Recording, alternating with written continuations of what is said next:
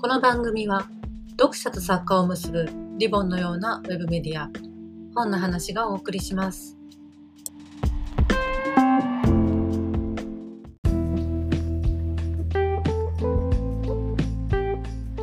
えー、オール読み物編集部の石井です。今日は、えー、明治大学教授、そしてあの私どもがあの講演してやってます高校生直木賞というイベントがあるんですけれど、その高校生直木賞の呼びかけ人、高校生直木賞実行委員会の代表も務めてらっしゃいます、えー、伊藤内隆先生をお招きをしております。伊藤先生には、まあ、高校生の国語力、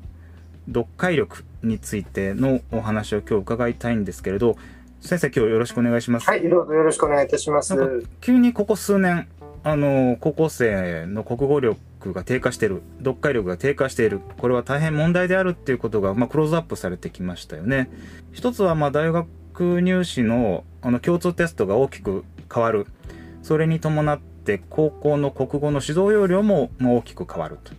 そして、あの、ピサショックと言われてますけど、世界の共通のテストで日本人の子供たちの読解力が急激に低下してるということも大きな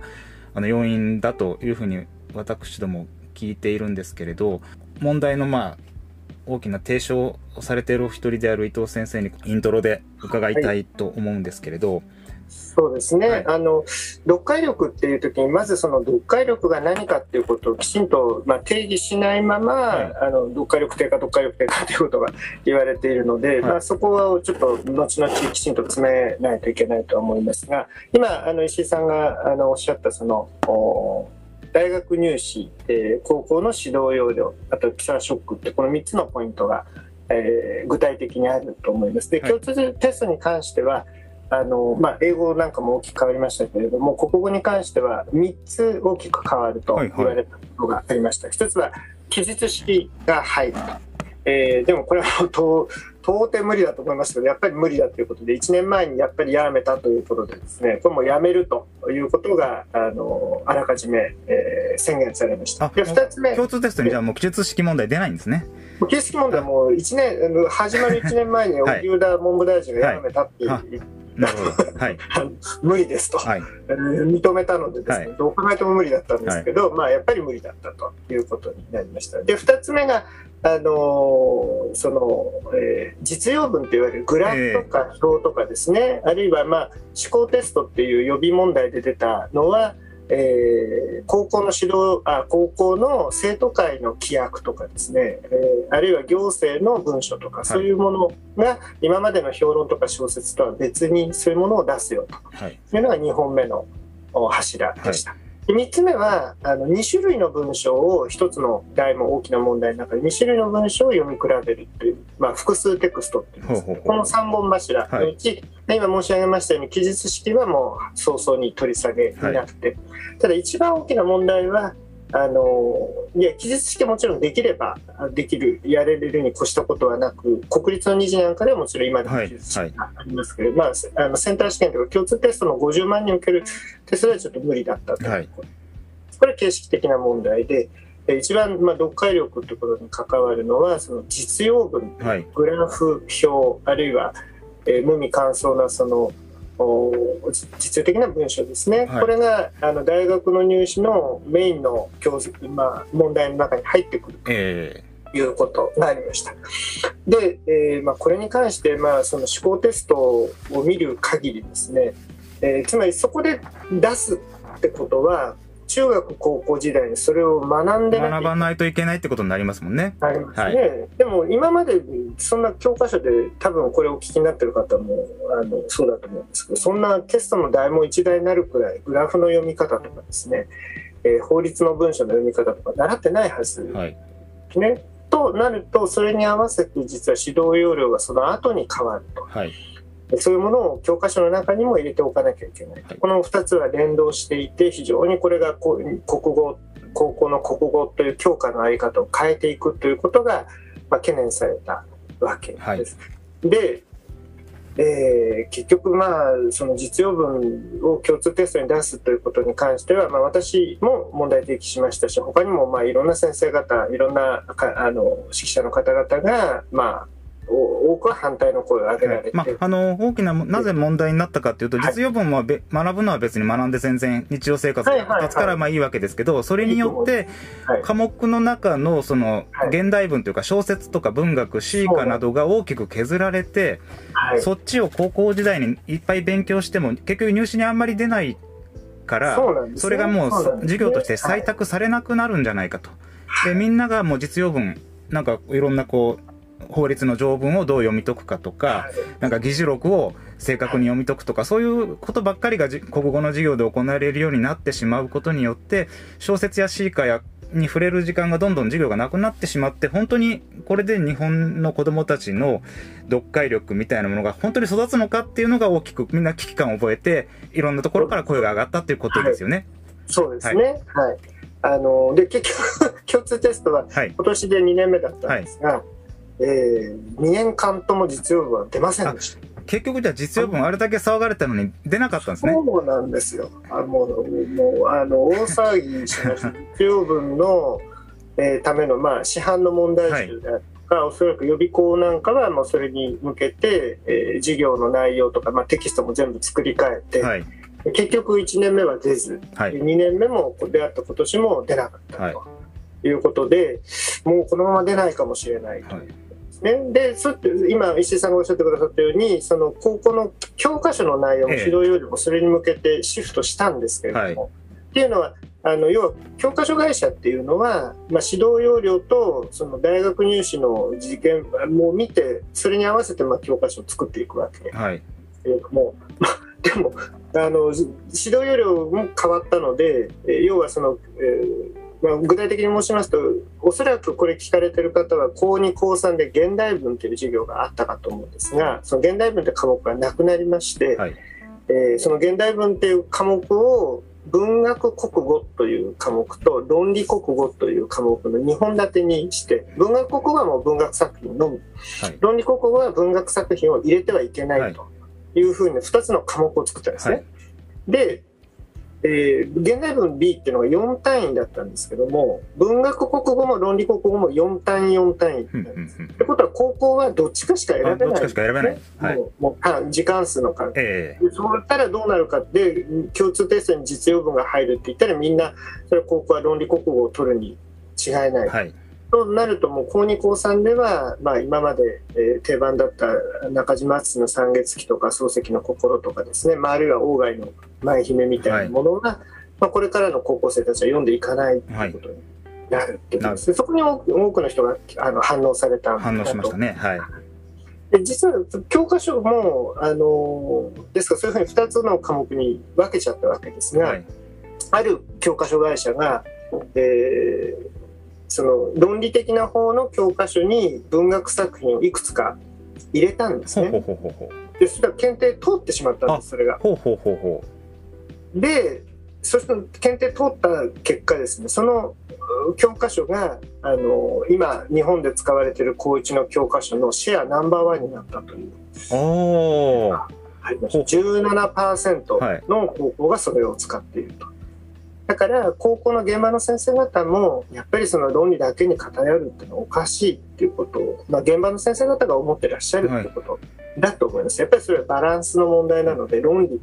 つまり文学的な教材を全部外していくっていうのはそれは行き過ぎだろうというふうにまあ、あのストップがかかってで、まあ、高1に関してはそうですし高2高3に関しても結局論理国語の中に文学教材が入ってる教科書があったりとかですね、えー、あとはそれぞれの高校の裁量でこれちょっと手続きは面倒くさいんですけれども例えば論理国語を取っておいて減単減らす単位っていう減単っていう措置を取って、はい、その論理国語の単位を減らす4単位を3単位とか2単位に減らして文学教材をそこに入れるというような形で結局バランスを取っているっていう高校があの増えることになりそうです。じゃあ結果としてはあのー、まあ、て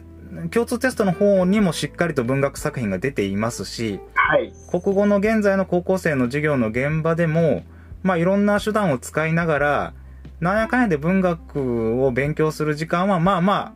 ああのかろうじて残っている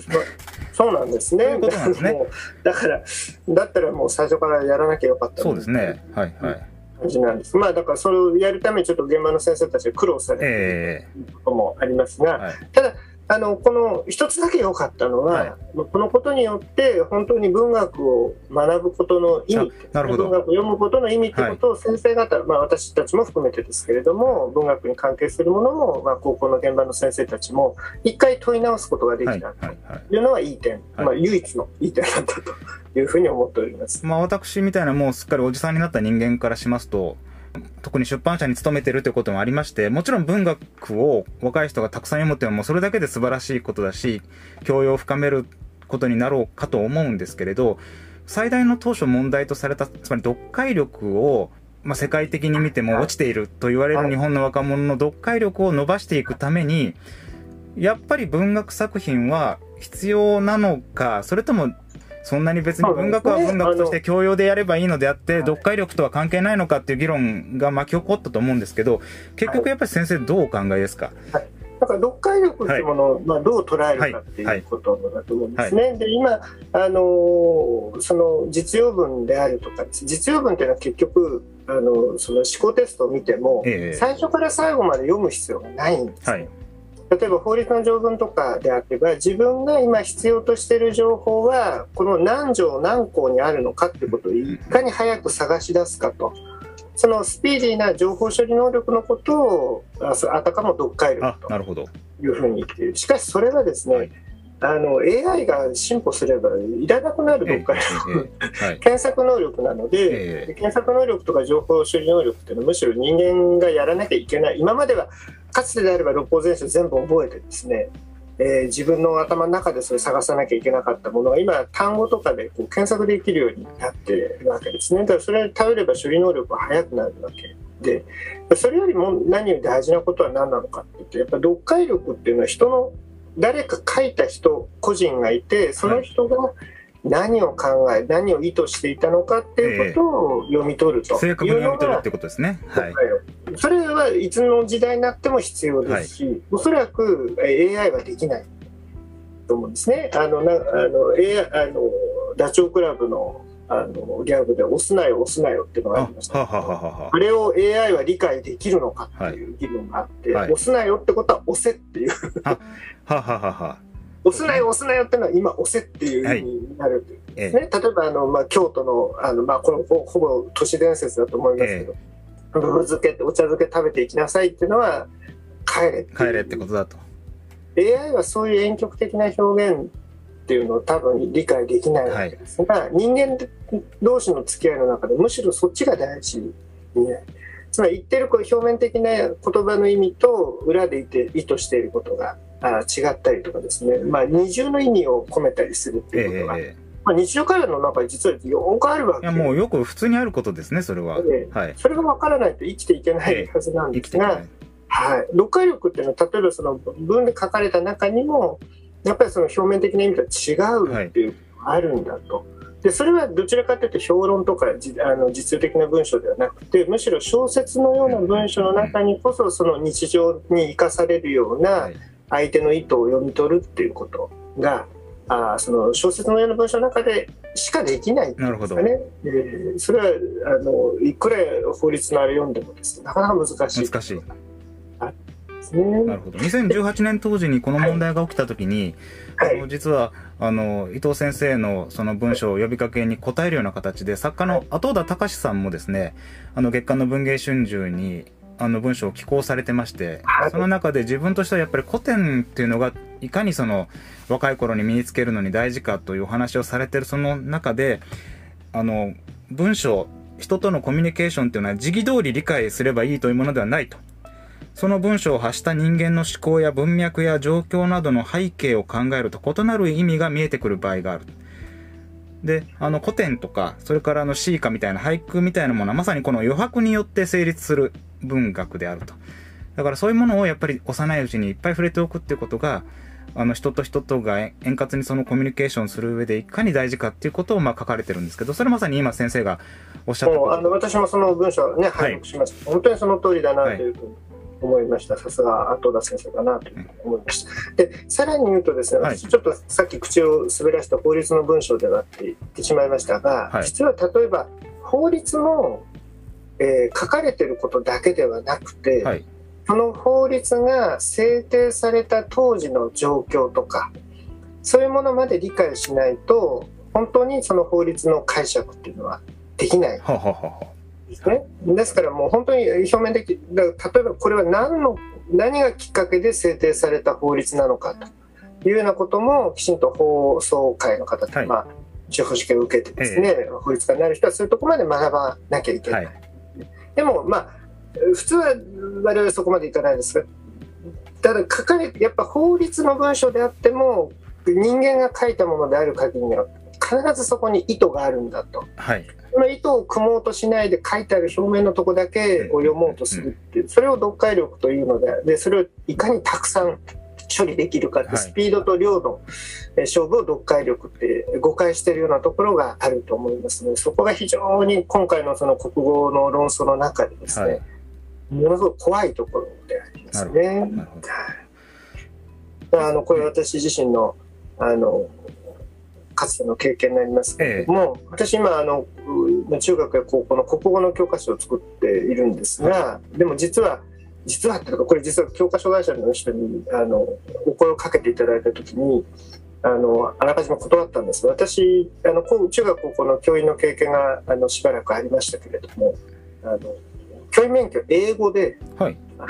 英語をずっと教えてたんですね。でちょっとエッセイかなんか今教員してたってことは書いたので多分それを見た教科書会社の方がお声かけてくださったんですが、はい、あの国語の免許は持ってない。でただしあの私が英語の教員をしててずっと思っていたのは、まあ、私あの東京都内の私立の中学高校の一貫校でですねえーまあ、受験対策っていうんですかね高2高3の、えー、英語っていうのはこう点数によってクラス分けをしてでその一番上の、えー、クラス難関大学に行きたい人たちの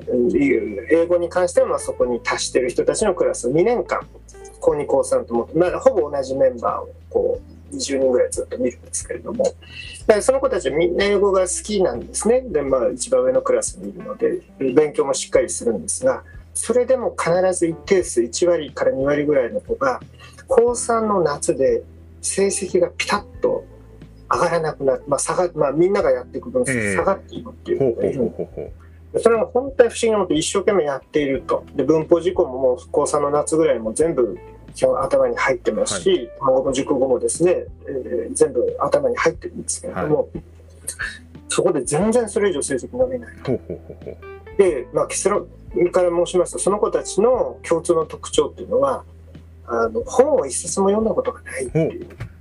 すね、それその本は日本語です、英語じゃなくて。驚くべき、驚くべきお話ですね、それは。えーはい、日本語で本を読んだことがない。はい、英語は好きなので、はい、英語の勉強はすると。はい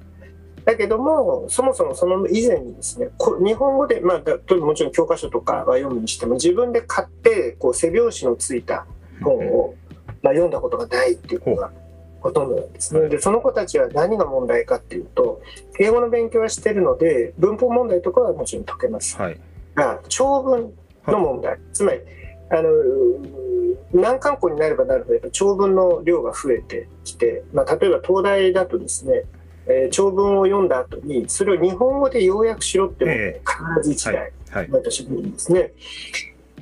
それが全くできないです。どういうこと英語、じゃあ訳せって言ったら一通り、まあ、たどたど、あの、訳すことはできるんですけど、ね。はい、じゃあ、この人が何を言いたかった、この文章を通じて、この人が何を伝えたかったのかっていう、その主張が、どこにあるかがわからない。ね、要はだから単なる翻訳機みたいになっていて、相手の意図を汲み取ることが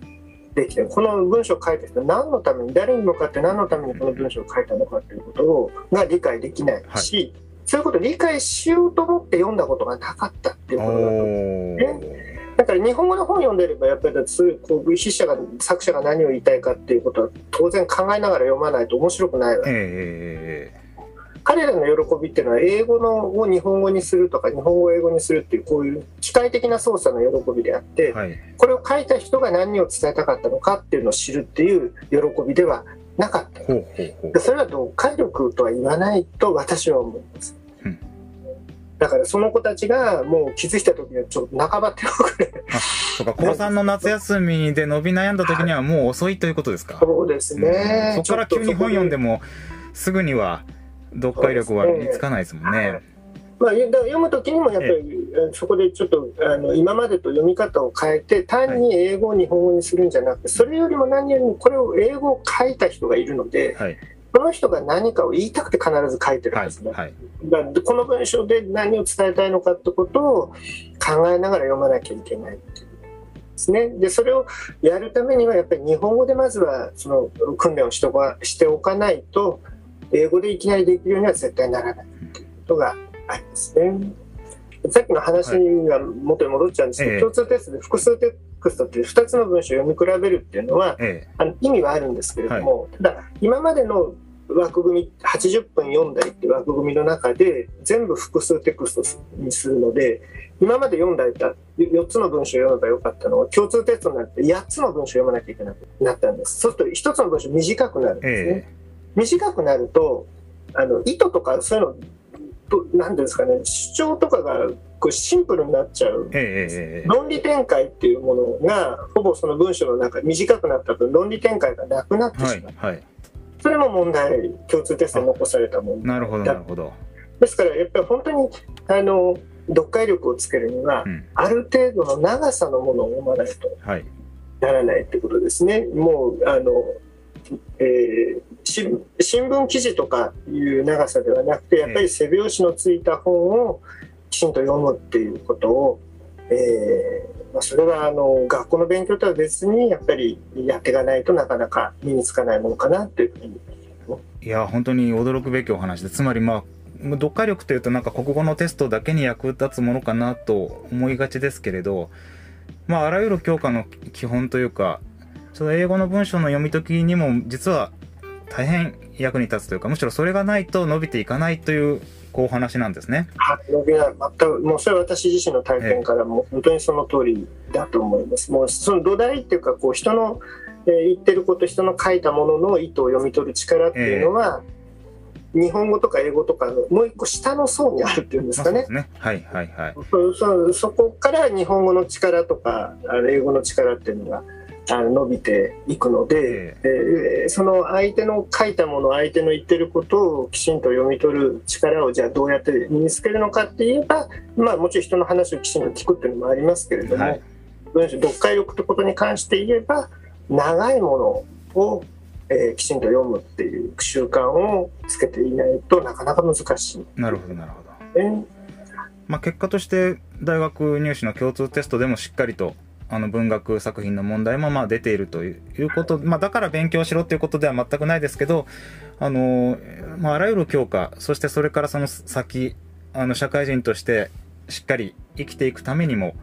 やっぱり読解力っていうのはあらゆる分野の基礎基本、大変大事なことだと。いうお話これ実用的っていう実用文実用文って言いますけれども、実は日常生活の中で実用している我々のこう例えば今この会話であるとかの方は文学テキストに近いわけなるほど。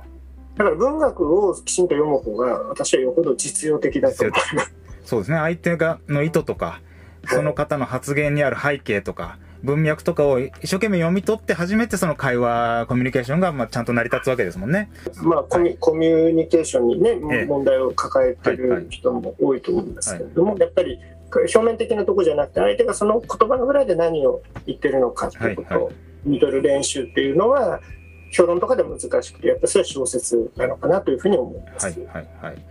今一般的になんかコミュ力コミュ力とまあ言われてそういうのってなんかまあみんな友達とわーいとなんか大騒ぎしたり、なんかお酒飲んで楽しく喋ったりっていうことをなんとなく世間の人はイメージされてますけれど、実は本当にちゃんとこう、相手とコミュニケーション取ろうと思ったら、その相手の意図とか背景とか文脈とかをしっかり読み取るトレーニングっていうのが、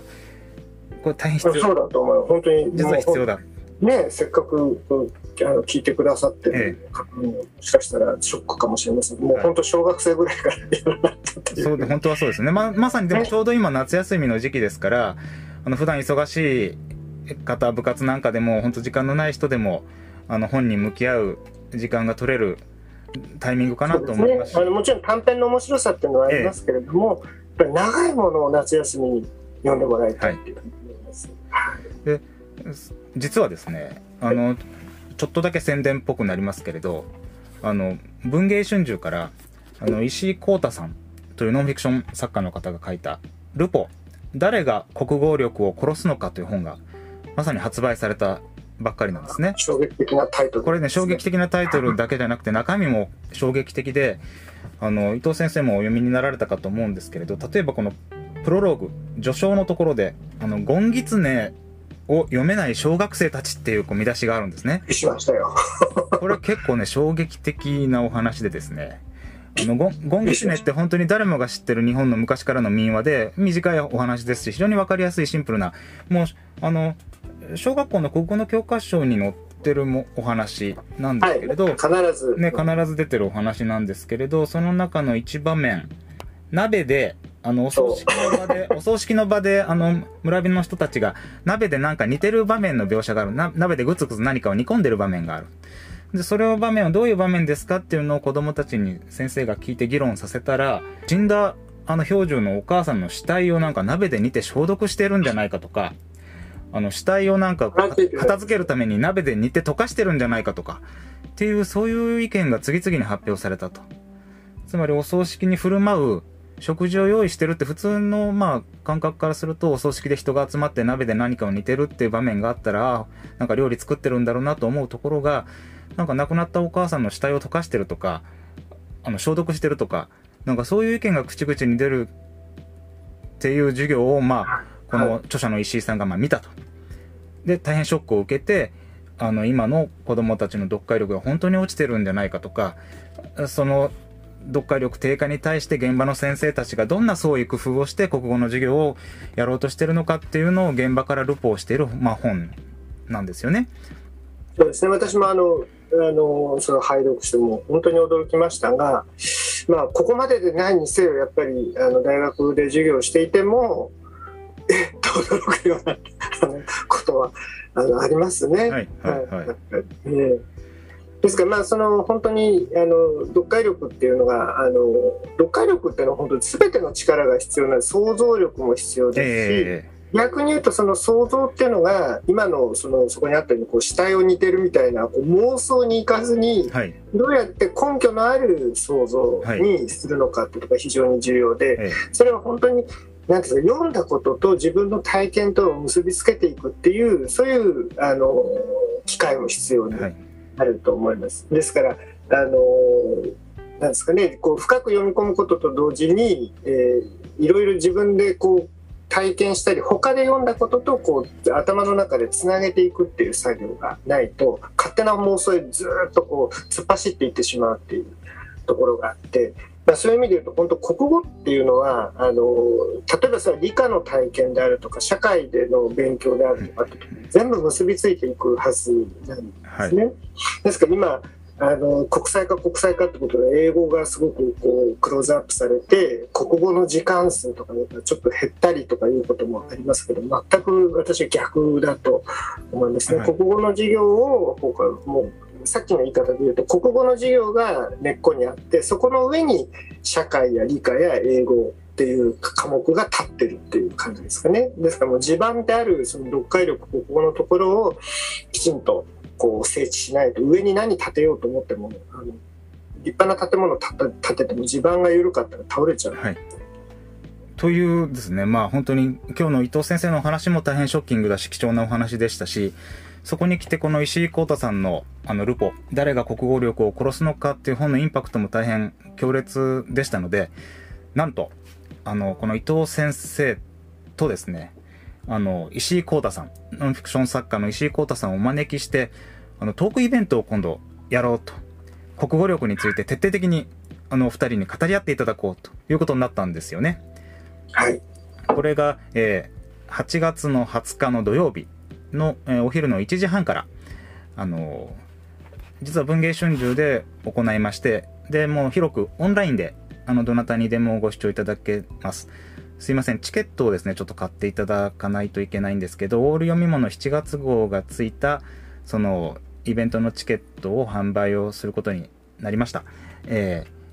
ー、国語教育のご専門、現場での、あの、英語の先生の経験もあられる伊藤氏隆さんとそれからもう本当に現場の今の国語教育がどうなってるのかっていうのを徹底的にこう取材してルポをされた石井幸太さんをお招きして国語力と人間力と題しましてあの、お二人に徹底的にこう、討論、討議をしていただこうと思っております。もう今日本当30分ほどのお話を聞いていただいただけでもですね、もうショッキングな話がいっぱいあるし、やっぱり今改めてこう、読解力、国語力っていうのを考え直さないと大変なことになる。逆にしっかり考えて身につけていけば、もうありとあらゆる、あの、まあもちろん本当科目の力がつくっていう、こう短期的な効果ももちろんあるでしょうし、本当に人と人とのコミュニケーションとか、世界の理解とか国際